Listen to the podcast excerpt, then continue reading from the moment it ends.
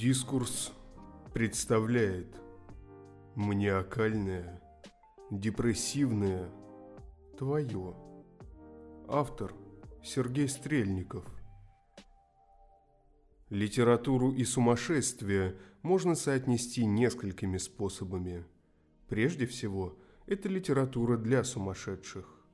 Исторически, как ни парадоксально, это самая первая категория – Согласитесь, держать в руках листы, испещренные значками, бегать по ними глазами, вызывая в мозгу те или иные образы, с точки зрения охотника, собирателя или скотовода, занятие явно не свидетельствующее в пользу нормальности наблюдаемого. Следующая категория – это литература о сумасшедших. Действительно, нормальные люди занимаются нормальными делами, и читать об этом очень скучно – то ли дело приключения безумцев. Наконец, третья категория – литература, написанная сумасшедшими.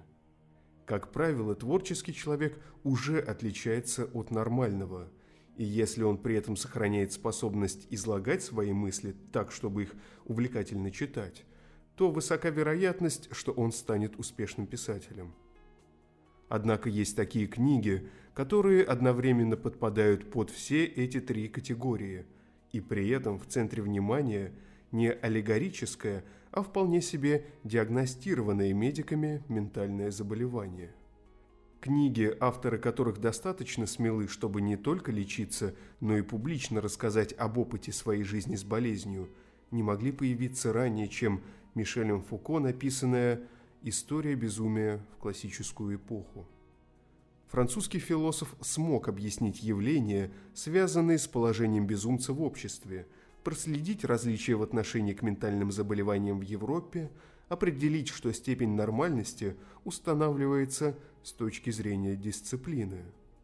С тех пор психическое заболевание постепенно стало осмысляться не как безусловная стигма, а как то, с чем можно жить и перед обществом стал вопрос, как нам следует измениться, чтобы психически больные чувствовали себя комфортнее. Кроме того, у людей с диагностированными психическими расстройствами появился голос, быстро обретший печатную форму.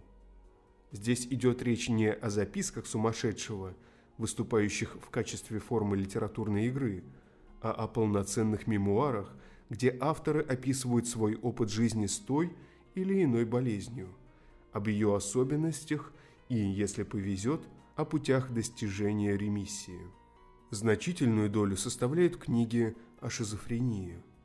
К таким книгам можно отнести, к примеру, «Завтра я всегда бывала львом» Арнхильд Лаувинг, где автор, кстати, практикующий психолог и исследователь, описывает собственный опыт преодоления галлюцинаций. Другая книга с говорящим названием и на ту же тему «Дневник шизофренички» написала Маргарет Сэшей.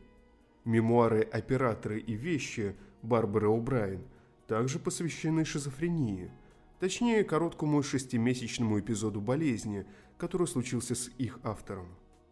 Все они переведены на русский язык, и с ними, при желании, можно ознакомиться. Опыт борьбы с депрессией и тревожностью – описан дочерью Галины Щербаковой, Катерины Шпиллер, в автобиографических книгах «Мама, не читай» и «Дневник моего страха».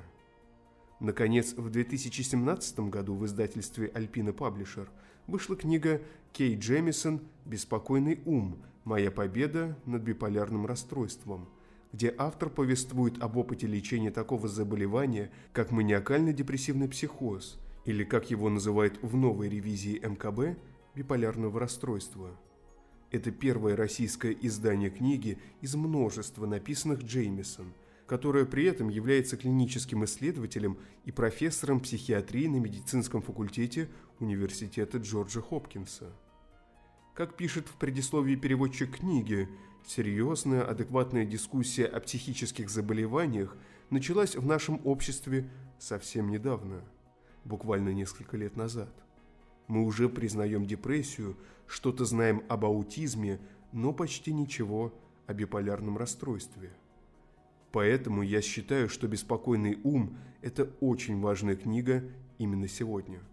Это первое научно-популярное издание по данной теме в России. Можно отметить, что у упомянутых выше книг есть общие черты. Авторы женщины, само написание книг продиктовано не только необходимостью рефлексии собственного опыта, но и желанием поделиться им с остальными, страдающими от такого же заболевания. Говорит ли это о более высоком уровне рефлексии и альтруизма у женщин, и как это связано с писательским даром? Впрочем, этот вопрос можно оставить читателю для самостоятельного размышления. Книга Джеймисон строится по модели мемуаров в прямом хронологическом порядке.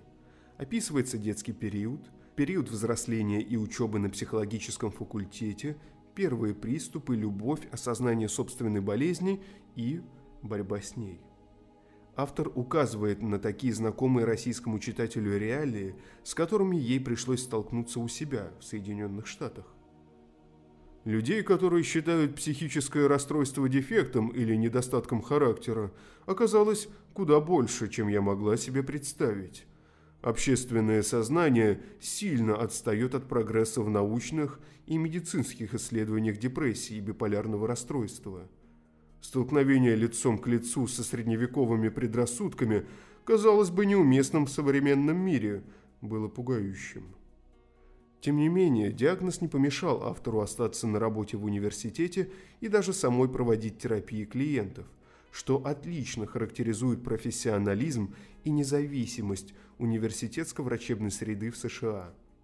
Да и материальное положение у них куда лучше, чем у российских коллег – с банковскими счетами и кредитками все блага кажутся доступными, потому я приобрела дюжину наборов против укусов змей и была уверена в важности и своевременности этой покупки. Я скупала драгоценности, элегантную и бесполезную мебель, вызывающую одежду, которая мне не шла. Приобрела трое наручных часов, причем скорее в ценовом классе Rolex, чем Timex, с промежутком в один час – во время одного из приступов шапоголизма в Лондоне я потратила несколько сотен фунтов на книги, которые мне приглянулись лишь своими названиями и обложками.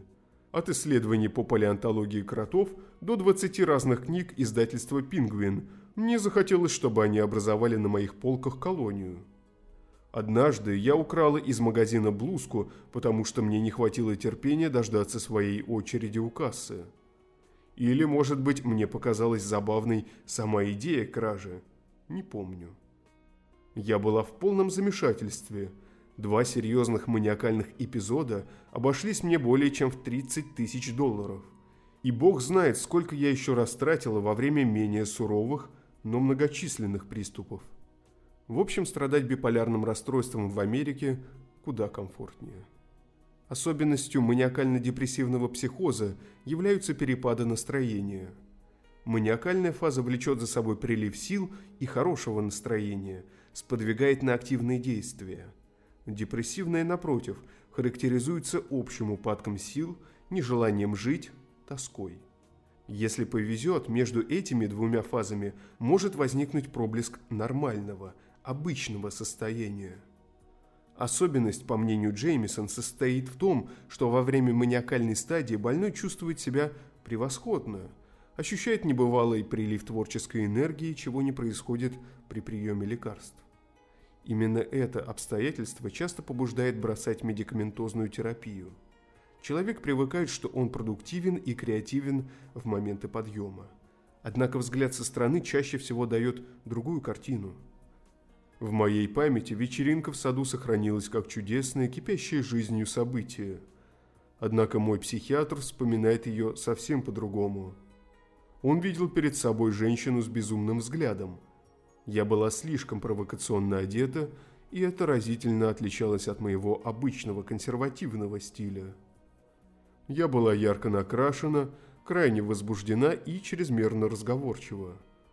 Он даже отметил про себя – Кейт выглядит маниакально. Я же полагала, что совершенно неотразимо. Ключевая идея автора состоит в необходимости медикаментозного лечения маниакально-депрессивного психоза, в частности, препаратами лития. Чистая психотерапия, по мнению Джеймисон, тут вряд ли поможет. Примечательно, что автору, несмотря на медицинское образование, приходилось дисциплинировать себя в отношении регулярности приема лекарств. Любому хронически больному трудно привыкнуть принимать препараты четко по расписанию, а когда наступает улучшение и симптомы исчезают, это становится еще труднее. В моем случае, как только приходило облегчение, у меня не оставалось ни желания, ни мотивации продолжать лечение. Начать с того, что я вообще не хотела принимать медикаменты. Было трудно смириться с побочными эффектами, и я скучала по прежним полетам. А когда я снова приходила в норму, проще всего было отрицать, что я вообще больна, что депрессия вернется.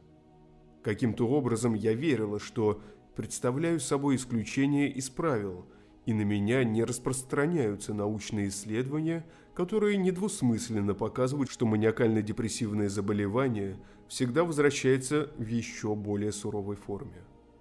Дело даже не в том, что я сомневалась в эффективности лития, вовсе нет – Доказательства его воздействия были весьма убедительны, и я знала, что именно мне он помогает. Не было у меня и никаких этических предубеждений против медикаментов. Напротив, я не переношу людей, выступающих против использования препаратов в лечении психических расстройств, в особенности, если они профессиональные психиатры или психологи.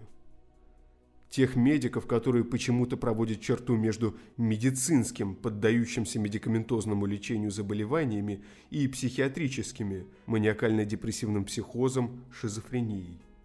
Я убеждена, что маниакально-депрессивное заболевание – точно такая же медицинская проблема. Я также убеждена, что за редчайшим исключением лечить ее без медикаментов непрофессионально. Но вопреки всем этим убеждениям, тогда я продолжала думать, что должна идти своим путем, справляясь без таблеток. Конечно, не только таблетки и терапия помогают автору справиться с биполярным расстройством.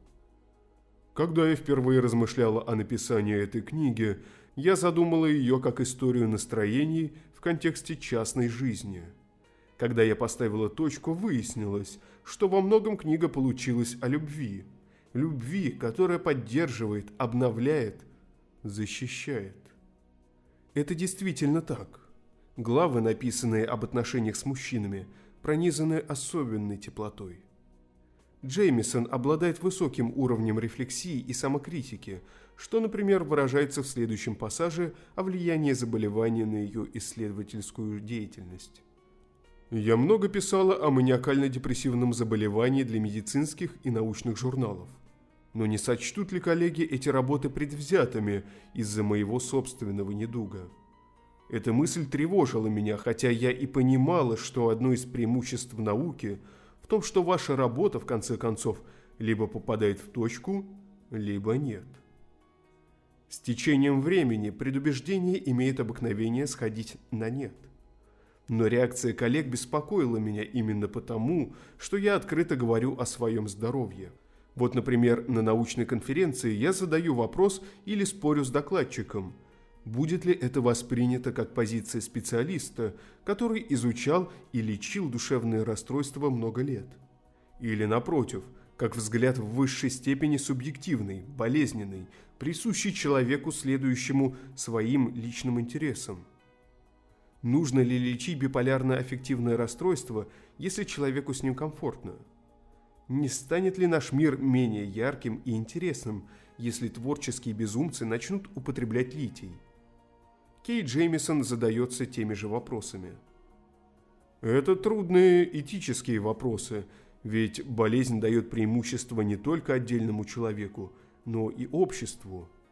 Маниакально-депрессивное заболевание в своей мягкой и тяжелой форме может стимулировать развитие творческих способностей, воображения, способствовать успехам великих ученых, бизнесменов, политических и религиозных и военных лидеров.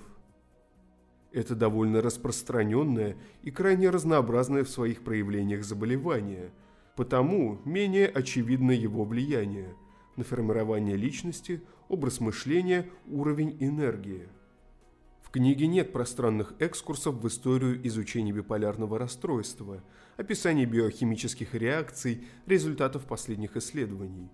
Это исключительно личное откровение человека, который смог укротить это заболевание и, более того, отнестись к этому достаточно отстраненно для того, чтобы описать этот опыт с позиции настоящего исследователя. Хочется надеяться, что и другие книги Джеймисон будут изданы на русском языке.